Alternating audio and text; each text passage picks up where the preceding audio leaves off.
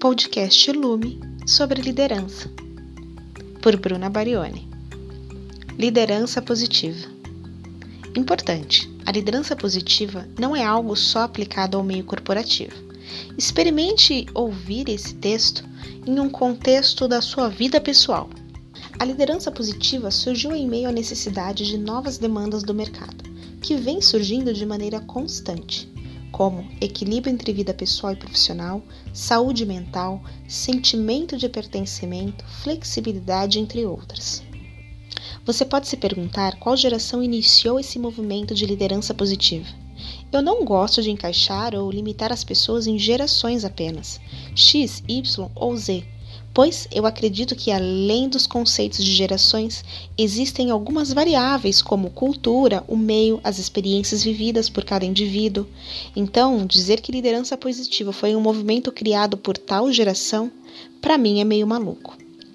A liderança positiva é uma nova onda que vem tomando conta do mercado através da influência de quem já estava lá há algum tempo e estava cansado do modelo antigo de gestão, onde a hierarquia era sinônimo de poder absoluto, e influenciado também pela entrada da nova geração de trabalhadores, que enxerga a vida de um jeito mais leve e igualitário.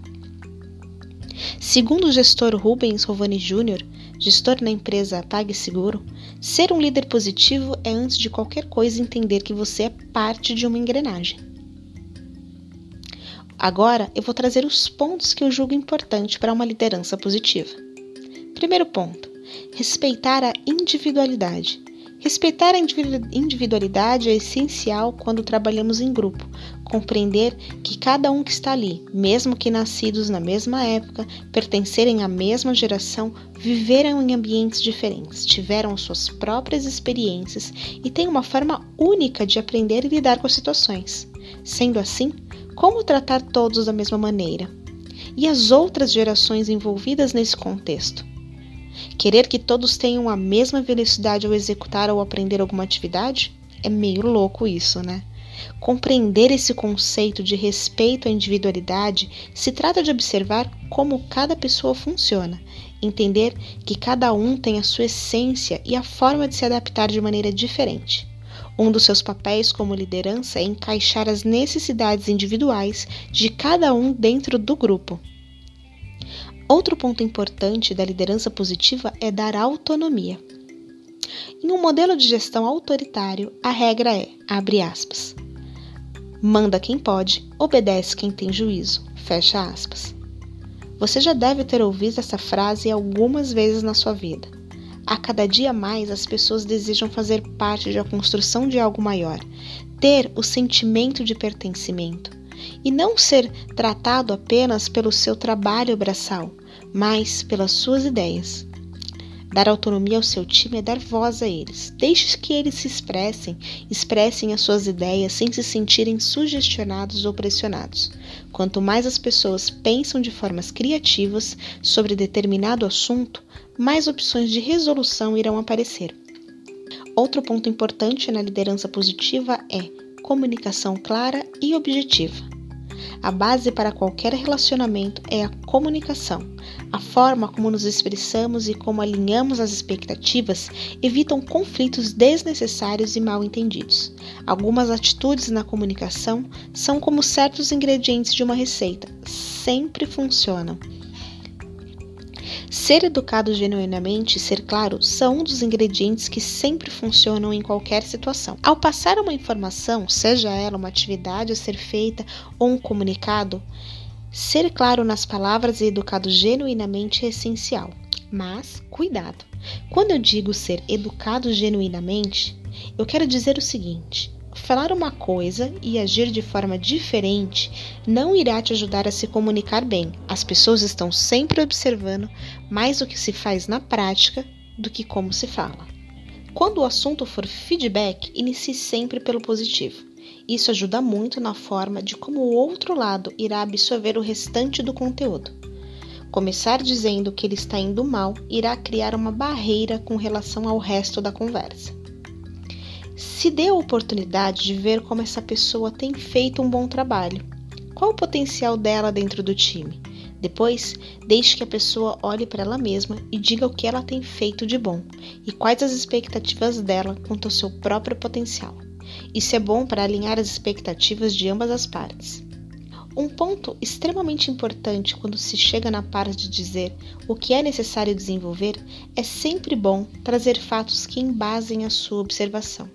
Ainda mais importante que trazer a sua percepção é deixar que a pessoa traga a percepção e intenções dela sobre o fato. Afinal, é o que dizem. Abre aspas. Toda história tem três lados: o meu, o seu e o que realmente aconteceu. Fecha aspas. As intenções por trás de cada ação podem ser diferentes do resultado que ela gerou. Esses feedbacks e conversas devem ser constantes, nada de retornos semestrais. O ideal é que essas trocas aconteçam quinzenalmente. Outro ponto importante sobre liderança é pensamentos positivos que te deixam mais criativos. De acordo com os estudos da neurociência, nosso cérebro trabalha de quatro maneiras: neutro, nervoso, estressado e positivo. E apenas em modo positivo podemos desenvolver maior habilidade de resolver problemas complexos. Somos 40% mais produtivos e 300% mais criativos. Então, pensando em uma liderança positiva, começar a treinar o seu cérebro a buscar situações e alternativas positivas te deixará mais criativo para encontrar soluções. Outro ponto muito importante na liderança positiva é tenha momentos de descompressão. Trabalhar, trabalhar, trabalhar. Ainda que para algumas pessoas isso quer dizer produtividade, produtividade, produtividade, ao contrário do que os workaholics de plantão acreditem, produtividade nada tem a ver com trabalho insano. Estudos já comprovaram que ter momentos de descompressão durante o dia te deixa mais produtivo e pronto para resolver problemas complexos. Dados da OMS mostram que 33% da população sofre de transtorno de ansiedade. O Brasil é o número um no ranking mundial. Ansiedade, estresse, crise de burnout são os resultados de trabalho sem uma pausa para descontrair, para respirar. Então, dê uma pausa para um café, uma água, um pit stop e talvez uma leitura rápida na internet. Agora vamos falar de frequência e acompanhamento. As cinco bases que eu citei não são nada se não existir dedicação. Ou seja, se você chegar à conclusão que não tem tempo para cuidar da gestão de pessoas, Talvez o seu problema também esteja em saber delegar, ou o seu time está enxuto demais. Dar acompanhamento nos desenvolvimentos individuais, apoiar cada um do time, sempre potencializando seus pontos fortes e dando o apoio necessário para desenvolver seus gaps, farão de você e sua equipe um time positivo e de resultado extraordinário. Agora eu pergunto: como medir se sou um chefe ou um líder? Bom, a minha prima Bia me pediu que explicasse essa diferença, então eu vou responder a pergunta dela, pois eu acredito que é sempre bom relembrar essas diferenças, mas também quero trazer uma reflexão. Hoje usamos o termo líder para substituir o termo chefe, pois ser um líder quer dizer inspirar, influenciar de maneira positiva as pessoas, agregar valor e conhecimento. Já um chefe no que lhe concerne, hoje leva o peso de um modelo de gestão mais autoritário, sem limites e eu diria até mesmo ultrapassado em muitas empresas. Mas, se analisarmos um termo super comum hoje em dia, o CEO, usado de forma muito chique em várias redes sociais, só para relembrar vocês, a abreviação não seria Chief Executive Officer? Então, se o termo chefe se tornou algo negativo, Nenhum CEO é inspirador? Todos são exploradores e maus? Acredito que não. Querida Bia, na verdade não importa o nome que damos às coisas, isso é apenas um detalhe. É como dizer que todo Lucas é arteiro e por isso não colocar o nome do seu filho de Lucas. O que realmente importa é a mudança de comportamento no dia a dia do indivíduo que está naquela posição de orientar e desenvolver pessoas. Se você quiser chamá-lo de chefe, líder, cacique, CEO, fique à vontade. O que importa mesmo são as suas atitudes. Outra pergunta: Como sei se estou sendo um líder inspirador? A resposta é simples para essa pergunta. Ela não está em você, gestor, mas nas pessoas que te cercam, nos seus colaboradores, no seu time, estão em como seus resultados são alcançados. Se as pessoas à sua volta tiverem este pensamento, você está no caminho certo. Abre aspas. Essa figura é a minha inspiração. Quando eu conquistar um cargo de gestão, quero ser ao menos como ele, pois eu admiro muito e ele me ensinou demais. Foi parte do meu processo de evolução. Me fez chegar até aqui. Fecha aspas. Comentários como esse ou bem parecidos com esses dirá se você é um líder inspirador. Então, resumindo, não se trata de nomenclaturas, e sim de comportamentos. E não se trata de você se sentir um líder inspirador. As pessoas têm que ver isso em você. E agora, para finalizar, como ser positivo em uma empresa que não tem essa cultura? Aqui vale lembrar que, estando em um cargo de gestão ou não, você tem duas possibilidades. A primeira, você consegue ser positivo em um ambiente que não é favorável por um tempo, até decidir procurar uma outra coisa, ou no concorrente ou abrindo seu próprio negócio.